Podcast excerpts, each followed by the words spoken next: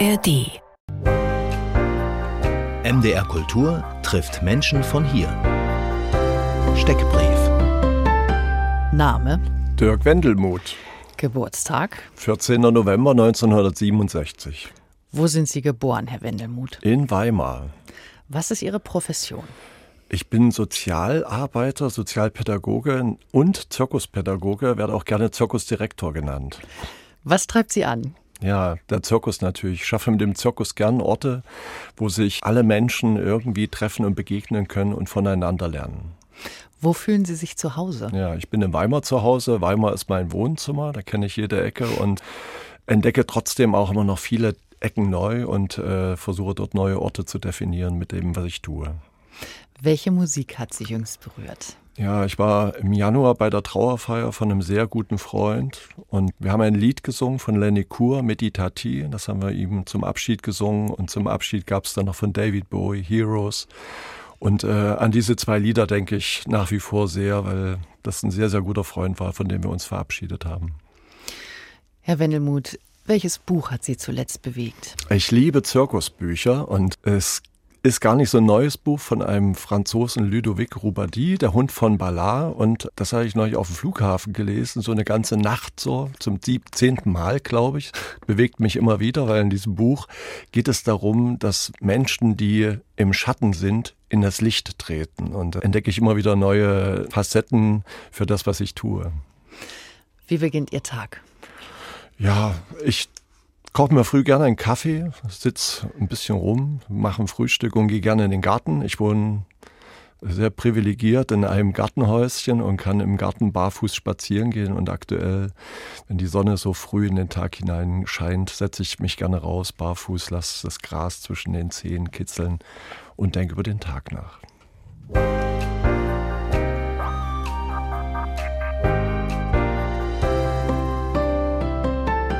Freue mich sehr über meinen Gast Dirk Wendelmuth heute hier bei MDR Kultur trifft. Zirkuspädagoge, Sozialarbeiter. Sie haben es eben schon gesagt. Schön, dass Sie hier sind. Seit 26 Jahren sind Sie auch Zirkusdirektor, Chef von Sianza. Aber Sie haben gesagt, man nennt mich auch Zirkusdirektor. Wo sehen Sie den Unterschied zu einem richtigen Zirkusdirektor?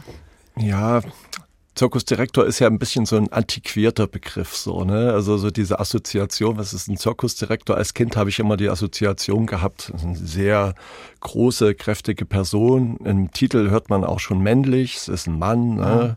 Zylinder und so. Und dieses Rollenbild entspricht an sich nicht so sehr dem, wie sich jetzt in der aktuellen Zeit Kinder- und Jugendzirkusse so zeigen, aber in allen Kinderzirkussen, die ich kenne, gibt es Personen wie mich, die sowas anschieben mit einer sehr großen, visionären, positiven Energie. Und äh, ja, dann von außen immer betrachtet so die Personen sind, die so den Zirkus als Personen verkörpern, aber ganz ehrlich, jeder Kinderzirkus funktioniert nur, weil da super tolle Menschen mitmachen, die ein, ein, gutes Team sind, ein großes Herz für die Sache haben, mit Kindern und Jugendlichen zu arbeiten und eine große kreative Kulturidee über so lange Jahre halt zu gestalten und äh, so erfolgreich zu sein. Und Sie sind ja, wir nennen es jetzt trotzdem Zirkusdirektor. Mhm. Mir gefällt das Wort auch einfach. Vom Zirkus Tarsivan. Und Sie haben es jetzt schon im Prinzip ja auch umschrieben, dass gerade bei einem Kinder- und Jugendzirkus das Stichwort Familie ganz, ganz wichtig ist. Wer gehört da mit zur Familie? Was ist das für ein Team? Ja, also den Zirkus gibt es schon lang. Die Gründer in Celle waren tatsächlich kleine Familien. Meine Frau und äh, noch ein anderer Kollege und seine Frau und noch ein paar andere Kollegen. Und vor allem Kinder und Jugendliche, die bei uns in den ersten Jahren im Zirkus groß geworden sind. Ohne die hätte es den Zirkus nicht gegeben, weil die wollten unbedingt mal, dass wir einen Zirkus machen. Und 1997 haben wir das dann halt mal gemacht als Idee, wir machen das ein aller einziges Mal. Und dann war das so eine starke Kraft. Ich sage immer so, ich bin später erst Vater geworden von zwei Söhnen. Das war für mich wie so eine Geburtsenergie. Da war so ein Kind geboren und wenn so ein Kind auf die Welt kommt, dann gilt es, das großzuziehen. Und äh, viele von unseren Kindern und Jugendlichen, auch meine eigenen Kinder, die sind im Zirkus groß geworden. Der eine Sohn arbeitet auch heute im Zirkusbereich als Jonglier-Trainer und äh, viele von unseren Kindern aus der Gründerzeit Zeit, die sind jetzt alle so 30, 35 Jahre, die arbeiten heute alle beim Zirkus. Ach. Und da haben wir eine sehr, sehr familiäre Verbindung. Wohlgemerkt, nicht alle arbeiten als Artistin, sondern die arbeiten halt als Zirkuspädagogin oder sind zum Teil als Musikpädagogin oder Sozialarbeiterin, Lehrerin irgendwo in der Welt unterwegs und kommen aber immer wieder sozusagen in unseren Laden zurück, mhm. drei, vier Mal im Jahr und bringen halt äh, neue Ideen mit, was sie woanders kennengelernt haben. Und dadurch wächst natürlich dieser Zirkus und dadurch ist es eine sehr familiäre Verbindung. In das spricht natürlich, also wenn so viele Menschen danach im Prinzip in dieser Umgebung geblieben sind, dann spricht das ja auch für diese große Energie, die dort in diesen prägenden Jahren für die Leute auch stattgefunden hat. Der Zirkus ist jetzt kürzlich zum immateriellen Kulturerbe erklärt worden hier in Deutschland. Und sicherlich hat da die Jury eine bestimmte Vorstellung von Zirkus gehabt. Mich würde jetzt mal interessieren, was haben Sie denn eigentlich für eine Idealvorstellung von Zirkus und erfüllt die vielleicht sogar Tasivan? Ich bin ja von meiner Profession Sozialarbeiter ja. und für mich erfüllt der Zirkus vor allem eine sehr hohe soziale Funktion. Bevor ich mit dem Zirkus angefangen habe, in einer im Kinderhaus in Weimar eine soziale Einrichtung aufgebaut, wo wir mit Kindern, die aus wirklich sehr bildungsfernen und auch unterstützenswerten familiären Strukturen gekommen sind. Und da wird heute immer noch sehr, sehr gute soziale Arbeit gemacht. Und unter dem Dach des Zirkus habe ich so eine Form gefunden und entdeckt, wo ich gemerkt habe, da kommen Kinder, die kommen genau aus diesen Familien. Es kommen auch, auch Kinder, die aus sehr geförderten Bildungsverhältnissen kommen. Und unter dem Dach des Zirkus sind die alle gleich so. Ne? Es ist egal, was du für eine Bildungsbiografie hast, aus welchem Viertel du kommst. Im Zirkus finden die alle irgendwie einen sehr inklusiven Ansatz, sprich, die können alle etwas miteinander machen und am Ende bringen die etwas Gemeinsames auf die Bühne. Und mit dem immateriellen Kulturerbe, was jetzt so in die Anerkennung kommt, glaube ich, ist einerseits diese kulturpädagogische Arbeit, die wir machen, die ist sowieso schon anerkannt und mit dem immateriellen Kulturerbe wird ein Stück, glaube ich, äh, die Historie der Zirkusentwicklung hier in Deutschland als Kunstform, als Kulturform, dass das eine Anerkennung findet, das finde ich sehr wichtig, weil im Kinderzirkus bedienen wir ja genau diesen Mythos. So, der Zirkus kommt in eine Stadt mm, und ja, ja. so als Kind habe ich immer so gesagt, wenn ich habe in der Nähe vom Zirkusplatz gewohnt und wenn dann nachts es ist ja immer nur so dieses, wir verklären ja die Bilder in der Vergangenheit. Nachts hast du die Hämmer gehört und am nächsten Tag stand das Zirkuszelt da. Und diesen Mythos bedienen wir. Wenn wir irgendwo hinfahren und dann wird so eine imaginäre Welt aufgebaut, dass genau dann die Neugier erweckt wird und sagen, oh ja, und ich träume davon, da mal selber mitzumachen. Und im Kinderzirkus wird das in einem ganz starken Maße gelebt so und äh, in den Zirkusfamilien, die es ja auch viele in, in Deutschland gibt, so, die haben es da echt viel, viel schwerer so. Und ich hoffe, dass durch diese Anerkennung, es ist jetzt ja erstmal eine Anerkennung, ein politisches Bekunden. Wir wissen ja auch, damit verbunden sind ja dann immer auch Programme, gibt es Förderungen für Artistinnen, für Zirkusschulen, dass sowas auf den Weg kommt. Ja, auf die Lebenssituation werden wir auf jeden Fall genau. auch noch zu sprechen kommen. Was, was ich jetzt eben auch spannend finde an der Kultur, die Sie praktizieren, ist ja, wir haben eine Aufführung. Ne? Es gibt also ein künstlerisches Produkt, aber zu dem Großen und Ganzen zählt ja ein Riesenprozentsatz an Hintergrund dazu. Sie haben eben auch von sozial schwachen Familien gesprochen, von einem integrativen Ansatz und so weiter. Bei den normalen äh, Zirkusfamilien ist ja im Vordergrund dieses Kulturproduktes die Aufführung, die Kunst an sich. Und ähm, da würde mich jetzt mal interessieren, was ist denn der Zauber Ihrer Aufführung? Also was, was sieht man denn dann eben sozusagen an der Oberfläche, ja, wenn man jetzt einfach als Zuschauerin dorthin kommt? Ja, der Zauber unserer Aufführung so Tasifahren ist nicht so der klassische Zirkus so, ne? Da kommt dann jetzt die Ansagerin mhm. oder der Ansager oder eben der vorhin beschriebene Zirkusdirektor macht Ansage, Nummer, Ansage, Nummer. Wir sind ein Geschichtenzirkus und wenn wir die Kinder in so eine Woche oder über mehrere Wochen in so Workshop-Projekte reinholen, dann gibt es immer so eine Klammer, die wir drumherum legen und einen Impuls. Zum Beispiel jetzt im Sommer, das gibt's eine Geschichte, das heißt die geheimnisvolle Flaschenpost. Und die Geschichte ist noch nicht fertig. Wir gehen mit so einem Impuls rein. Es gibt etwas, das spielt unter Wasser. Es gibt ein Zirkuslied, das wird extra für die Woche geschrieben. Die Kinder werden jeden Morgen im Zirkuszelt begrüßt, singen ein Lied und dann gehen die in ihre Workshop-Gruppen. Da gibt's Trampolin, Trapez, Clownerie, Einradfahren und dann lernen die erstmal so die Basics so von dem Zirkus-Skills, wie wir so schön sagen. Und parallel dazu wird halt an einer Geschichte gearbeitet und äh, jede Gruppe bringt dann wie so eine kleine Perle am Ende mit in die Gesamtvorstellung und dann wird, wird das so aufeinander gefädelt. Und dann sind es mal die Clowns, die mit einer kleinen äh, Clowns-theatralischen Story so durch das Programm führen.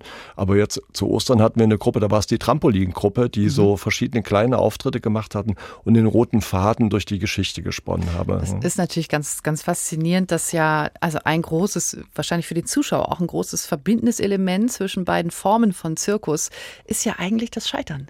Also man führt etwas auf und es könnte immer schief gehen. Das ist ein Spannungselement, das beim Zuschauer herrscht, aber natürlich auch, vielleicht auch umso mehr bei den Kindern. Wie gehen Sie damit um? Ja, das Scheitern, also ich habe das, äh, ich finde, das Scheitern ist was super Positives so. Ne? Also wir müssen scheitern, um halt einfach auch wieder aufzustehen, den nächsten Schritt zu machen. Im Zirkus wollen die Kinder, dass ihre Kunststücke klappen. So, wenn du richtig Profi-Artist bist, dann baust du das ein, dass du dreimal scheiterst und das Publikum dann so richtig fiebrig ist, dass es dann klappt. Ach, das dann, ist alles abgesprochen. Naja, bei den Profis, glaube ich, äh, ist das schon manchmal so ein bisschen auch eine Strategie, das Publikum sozusagen äh, mitzufiebern. Beim Kinderzirkus ist es tatsächlich so, wir haben manchmal ganz einfache kleine Sachen. Ein Kind steht auf der Bühne, hat einen Stab in der Hand, Hand, dreht einen Teller an und dann fällt er immer runter. Und das ist so eine ganz einfache Sache. Und wenn das dann beim fünften Mal dann wirklich klappt, so, dann tobt das Zelt, weil, weil die Leute dann halt einfach so begeistert sind. Und das ist für das Kind in dem Moment auch wichtig so. Und wenn es halt schief geht, ist es für das Kind erstmal in dem Moment tatsächlich nicht so dolle so, aber wir stärken die Kinder dann, weil es hat ja vorher geklappt und es klappt auch danach. Und danach gehst du mit den Eltern dann halt ohne den Auftrittsstress nochmal mit dem Drehteller zusammen und dann klappt es dann und dann ist es auch in Ordnung. So. Ah, ja, ja. Sie haben ja jetzt so in den vergangenen Jahren mit, mit ganz, ganz vielen unterschiedlichen auch Ethnien zusammengearbeitet. Also Sie haben äh, 2015, glaube ich, war das dann mit äh, syrischen Kindern und afghanischen Kindern zusammengearbeitet. Jetzt eben auch mit ukrainischen Kindern, die geflüchtet sind. Mhm. Dann haben Sie die deutschen Kinder aus Brennpunktstadtteilen, aber vielleicht auch welche, die jetzt irgendwie keine großen Schwierigkeiten vielleicht haben im Leben. Wo sehen Sie da? Sehen Sie da Unterschiede? Also so grundsätzlich vielleicht auch im Umgang mit dem Scheitern? Ja, wenn Kinder mit einer Fluchtbiografie zu uns kommen, hm. ist das erstmal was komplett anderes. Als wir 2015 in die äh, Geflüchtetenunterkunft gegangen sind, dann hatten wir eine sehr marginale Ausstattung dabei, ein paar Laufkugeln, ein paar Hula-Hoop-Reifen, ein paar Einräder. Wir sind in die Unterkunft gegangen. Es gab einen großen Raum, da waren 40, 50 Kinder drinne. Die standen lange Schlangen und sind über die Kugeln drüber gehopst. So sprachlich war da, es war sehr nonverbal, aber wir sind uns da mit offenen Herzen begegnet. So, ne? Die Kinder kommen in den Raum und strahlen, dass da Leute da sind, die zu ihnen kommen.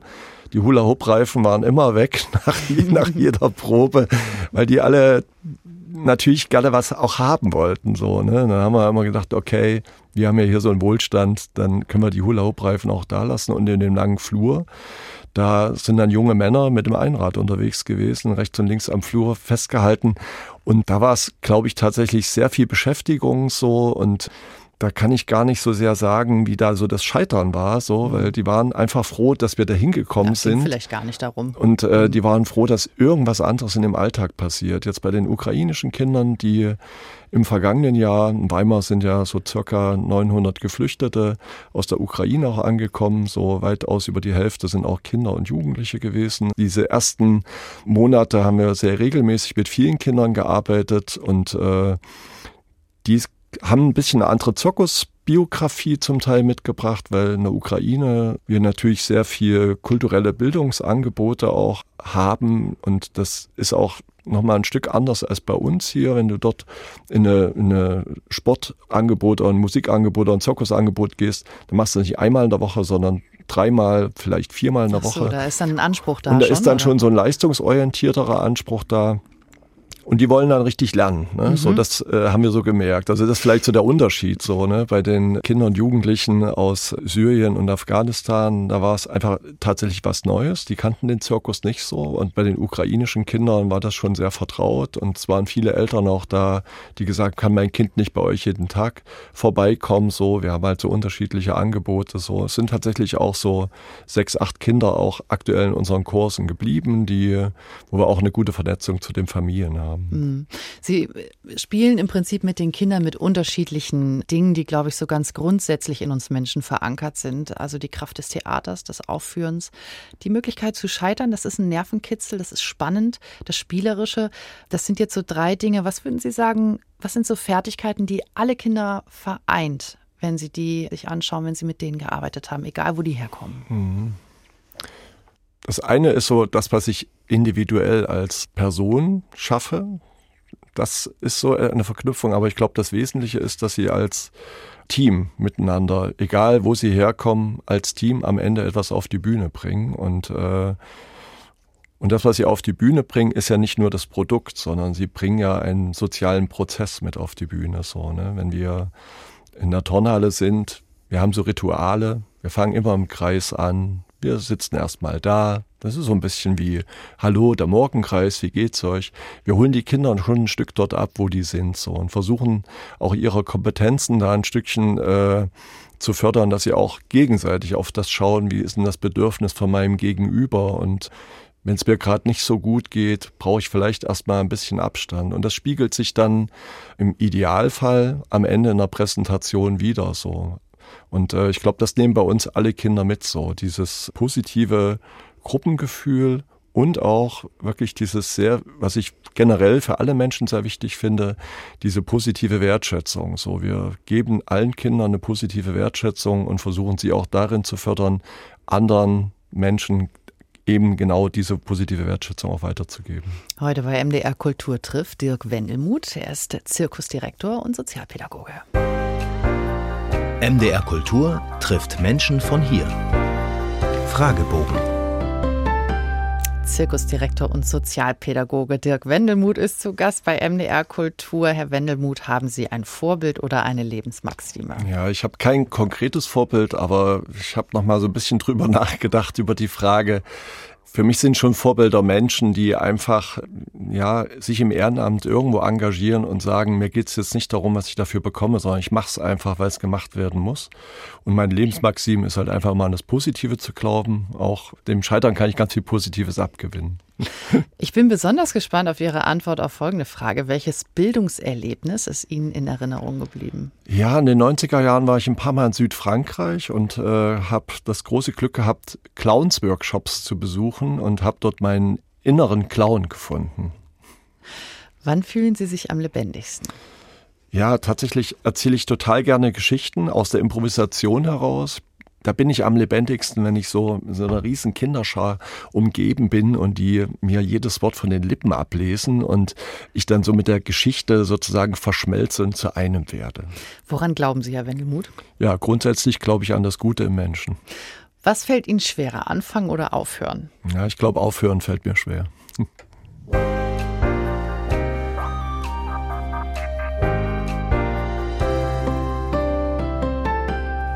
Wissen Sie, Herr Wendelmuth, bei uns, ich wohne in der Nähe von einer kleinen Stadt und da kommt auch so einmal im Jahr mindestens ein Zirkus vorbei und da wird dann ein großer Kreis gezogen und da wird ein Zelt darüber gebaut und wie aus dem Nichts entsteht dieses Unglaubliche. Sie haben es, glaube ich, auch gelesen, dieses Buch Bittere Wasser von Tina Pruschmann, auch so eine, also sehr eindrucksvoll beschrieben, diese Zirkuswelt. Wissen Sie noch so aus dem Buch, was ist Ihnen da noch so für ein Eindruck in Erinnerung geblieben? Ja, vor allem dieser Bruch, als die äh, Artisten sozusagen, als die Wende war und äh, sie auf einmal vor leeren Zelten gespielt haben und klar war, das zerbricht jetzt alles. Die waren auf Münzen, auf Briefmarken geprägt, die Artisteneltern von der kleinen Ida. Mhm. Und äh, die waren wirklich Stars im Osten, konnten überall hinreisen, waren mit ihrem Pass praktisch WeltbürgerInnen. Und dann kam die Wende und auf einmal war diese Welt weg und äh, sie mussten es war auch, glaube ich, Sie haben das auch als großes Scheitern empfunden. Das hat mich sehr berührt, als ich das Buch gelesen habe. So. Sie haben sie ja als Kind auch äh, gesehen, so diese äh, VEB-Kombinat Staatszirkus, wo ja so vereint dann nachher war, glaube ich, Berolina, Busch, Eros. 67er Jahrgang sind Sie ja. Was für Erinnerungen haben Sie so an Zirkusse aus, aus Ihrer Kindheit?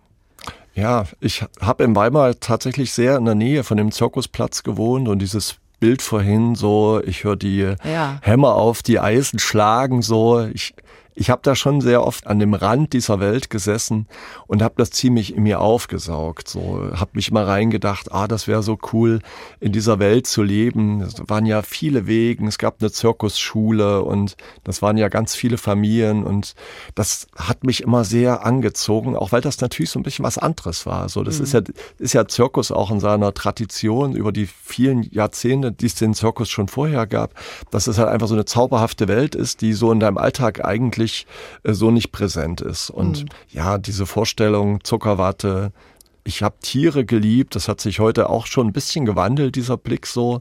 Tiger und Bären und Löwen und äh, Elefanten ja, in so um, ne? engen äh, Stallungen zu sehen. Trotzdem hat das für mich damals alles dazugehört. Ich habe alles gesammelt, jedes Programmheft, jedes Plakat. Ich war absoluter Zirkusfan. Und nun haben wir eben den Gedanken von Tina Pruschmann aufgegriffen, das Scheitern des Zirkus oder der Niedergang des Zirkus.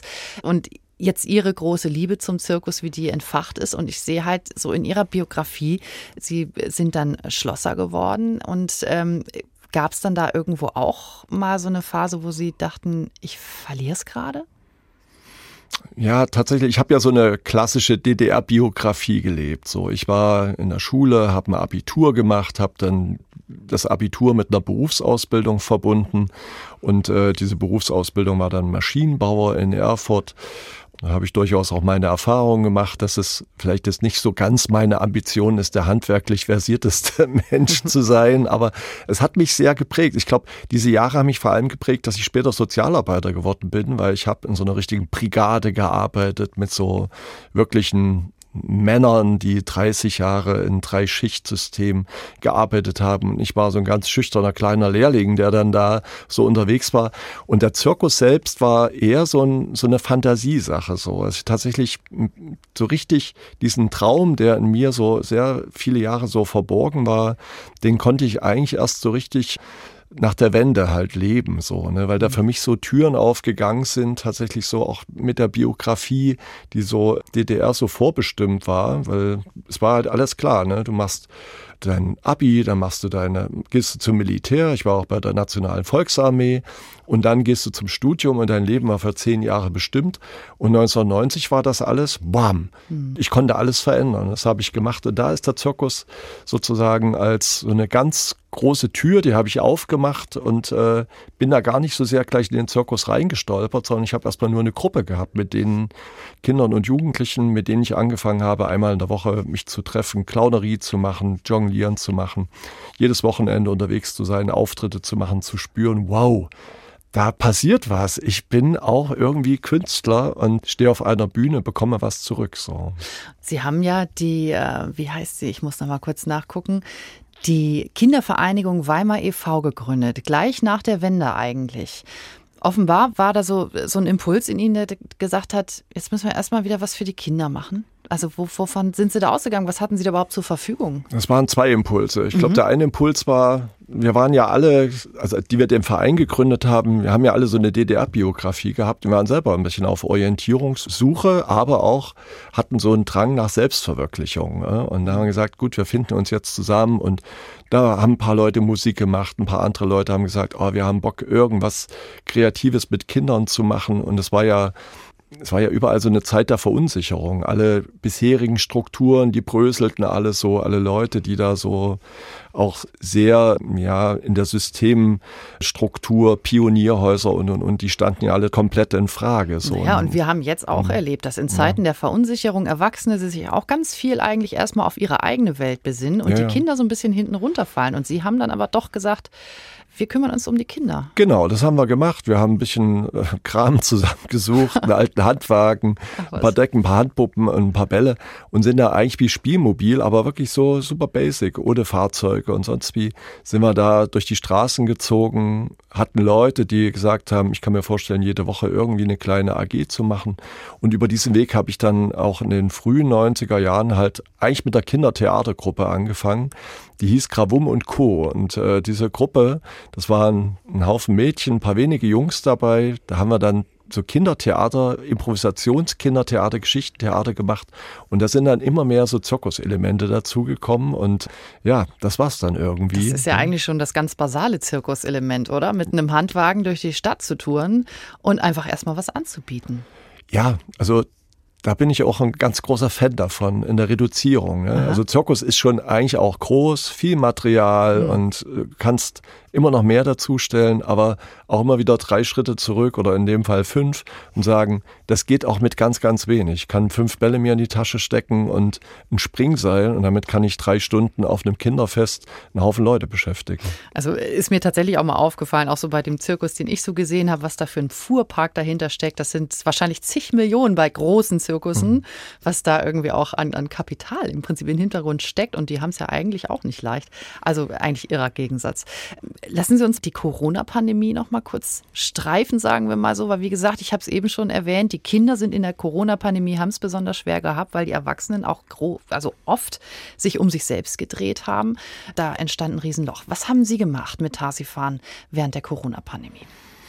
Ja, das war für uns auch, es die Nachricht kam, dass die Schulen alle geschlossen werden, sozusagen als der erste Lockdown ausgerufen wurde, da standen wir mit einem vollen Zirkusauto gerade vor einer Turnhalle und wollten auspacken. Und dann kam die Info, jetzt ist erstmal alles zu. Das war irgendwie so eine paradoxe Situation für uns ja alle.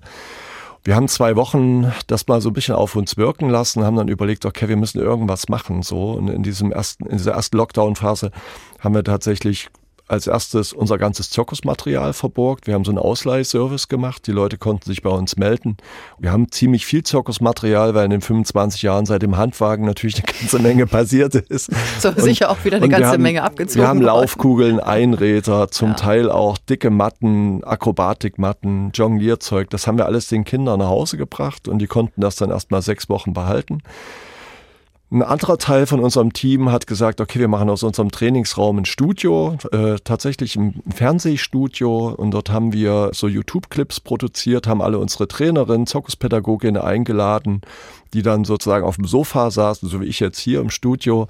Und dann war ich der Gastgebende und habe dann immer gefragt, hey, und wie geht's dir? Was machst du gerade in der Corona-Zeit? Und dann haben die halt so kleine 15 Minuten, kleine Clips dann gedreht äh, und haben einerseits so ein bisschen was von sich persönlich mitgebracht und dann haben sie gezeigt, wie man zu Hause im Wohnzimmer halt kleines Training machen kann. Und das haben wir mehrere Monate produziert und äh, es war sehr interaktiv. Wir haben da viel Fanpost bekommen, auch von den Kindern und haben damit tatsächlich ziemlich viele Kinder erreicht. So und da waren das ja noch zwei spannende Jahre. Wir sind dann mhm. in Schulen gegangen, haben die Schulen unterstützt, weil wir durften nachmittags keine Angebote machen, aber am Vormittag die Schulen okay. konnten wir unterstützen, sind dann in die Sozialräume gegangen und haben dann mit vielen Kindern gearbeitet. Ich fand trotz all der Einschränkungen für uns als Zirkus, wir haben unglaublich viele kreative Ideen entwickelt, um gute Antworten zu finden. Weil ich habe immer so gesagt, das ist unsere Funktion. Unsere Funktion ist es in dieser Zeit irgendwie positive Botschaften zu senden und irgendwie Ideen zu entwickeln, wie wir trotz allem, was sonst unser Geschäft ist, wir fassen uns an, wir arbeiten mit Gruppen zusammen, dass wir eine Verbindung zu allen Kindern halten können und auch den Familien. Und das ist uns, glaube ich, über die zwei Jahre sehr, sehr gut gelungen. So. Und es gelingt Ihnen offenbar auch weiterhin. Also jetzt in einer etwas entspannteren Situation haben Sie schon wieder große Pläne. Also äh, nicht nur in Weimar, sondern auch in ganz Thüringen laden Sie jetzt mit Tarsivan zum Sommerzirkus ein, zum Stadtteilzirkus, Zirkuscamp, auch zu Schulbesuchen. Was genau machen Sie da jetzt alles in dieser Saison? Die Sommerferien stehen ja in Thüringen jetzt so unmittelbar bevor. Ja. Die Wahrnehmung ist, alle brauchen jetzt schon Ferien.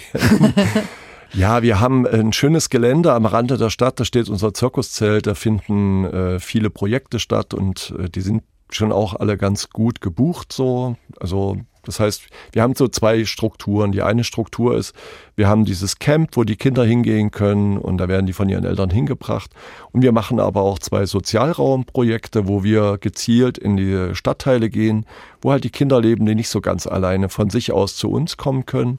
Das machen wir in Kooperation mit anderen Jugendhilfeträgern und Schulen, dass wir dort Turnhallen und Räume nutzen können. Und so geht das eigentlich so komplett den ganzen Sommer durch. Unsere Jugendlichen fahren nach Polen, machen eine deutsch-französisch-polnische Begegnung. Und es gibt auch in Eisenach und in Rudolstadt große Zirkusprojekte. Auch das sind so Sozialraumprojekte. Nur so zur Erklärung, Tasifan arbeitet viel in Weimar, aber Tasifan hatte auch noch eine mobile Ausrichtung, wo ein junges, mobiles Team tatsächlich so, das mache ich gerade aktuell gar nicht mehr seit vielen Jahren, das haben wir übergeben an die nächste Generation und die sind in Thüringen unterwegs und fahren halt dort auch hin zu Kindern, die im Sommer halt nicht in Urlaub fahren können mhm. und äh, machen mit denen halt so eine richtig tolle Zirkuswoche. Faszinierend, ehrlich gesagt, was äh, für ein Riesenmaß an Engagement sich in dieser ganzen Familie offenbar auch wiederfindet und wie viele Leute da auch offenbar von sich aus richtig in Aktion treten und mitziehen. Mhm. Und nun haben Sie eben auch zwei verschiedene Systeme kennengelernt. Einmal die DDR, in der natürlich auch für viele Menschen die Gemeinschaft sehr, sehr wertvoll war. Dann kam der Bruch, dann kam der Kapitalismus, dann kam der Turbokapitalismus. und man sagt, also viele äh, sehen das natürlich auch als ein, ein Erodieren der Gemeinschaft. Ähm, wie würden Sie das jetzt wahrnehmen, wo Sie doch eigentlich in so einem Pulk sitzen, der sich massiv gemeinschaftlich engagiert? Ja, ich glaube, die Menschen suchen sich schon auch ihre Gemeinschaftsbubbles so. Ne? Also mhm. wenn ich das jetzt ganz wertfrei sehe, so ist es so. Die Menschen suchen sich Gleichgesinnte und finden auch äh, im sozialen Background äh, schon auch ihre Anschlüsse so. Und ich glaube auch in der DDR gab es ja auch diese Nischenkultur. Wir waren ja nicht alle eine große Gemeinschaft. Das war ja auch ein bisschen so, ja, ideologisch auch manchmal so ein bisschen draufgesetzt so. Ne? Es gab mhm. auch so verschiedene Gruppen. Diese Verklärung ist so in der DDR war alles besser so in der DDR haben viele gesagt, ja, in der DDR ist halt auch alles nicht so gut. Man erinnert sich, glaube ich, in der Erinnerung äh, immer nur an das Gute und nicht so sehr an das, was nicht so gut ist. Dass wir als Zirkus so erfolgreich sind, hat natürlich damit zu tun, dass das so eine positive soziale Ausstrahlung hat. Wir fahren so einen schönen alten Zirkustransporter, wenn ich mit dem durch die Stadt fahre. Ich kann eigentlich auf der Beifahrerinnenseite immer jemanden hinsetzen, der winkt. Ja, mit diesem Auto winken wirklich alle zu.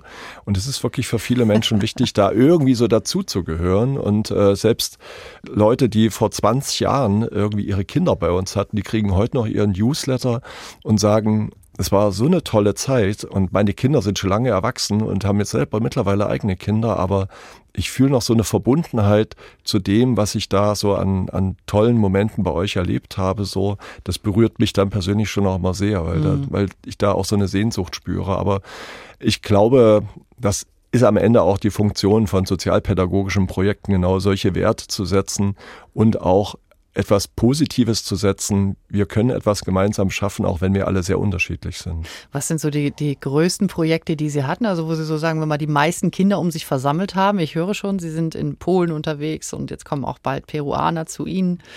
Mit was für Zahlen hantieren Sie da teilweise? Ja, Kindern also, und Jugendlichen.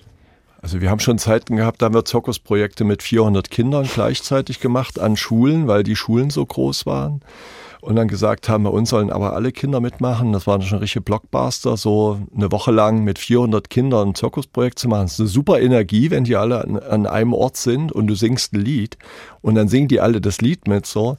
Wir haben das jetzt in den letzten Jahren schon auch ein bisschen eingedampft. Das ist schon natürlich auch ein bisschen der Corona-Tribut, weil da haben wir ja viel, viel mehr auf kleine Gruppe gesetzt und das hat auch sehr viel Positives gebracht, so jetzt nicht nur solche mega großen Projekte zu machen, also so in den Schulprojekten, das waren schon so die großen, mega teilnehmenden Menschen. Ansonsten hat so ein Projekt so zwischen 50 bis 120 Teilnehmenden und. Und das ist auch schon viel.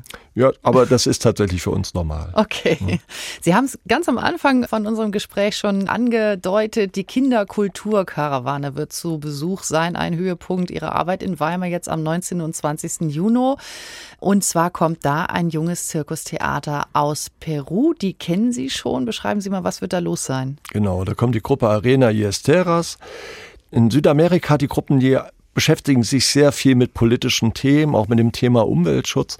Und die haben, bringen ein Zirkusmärchen mit. In diesem Zirkusmärchen spielen Tiere eine Rolle und es geht so ein bisschen um eine Botschaft, etwas für die Natur zu tun, damit die Natur etwas für uns tut. So, es ist ein junges Ensemble von äh, sechs äh, jungen Menschen, die sind jetzt gerade in Hamburg und werden dann bis Mittwoch da sein. Das Schöne ist, die werden am Montag einen Workshop geben für 25 Kinder aus einer Regelschule. So starten wir in das Programm und äh, dann gibt's am Abend eine Aufführung und am Dienstag Vormittag sind dann diese Kinder, die den Workshop besucht haben, mit vielen anderen Kids aus ihrer Schule in der Vorstellung.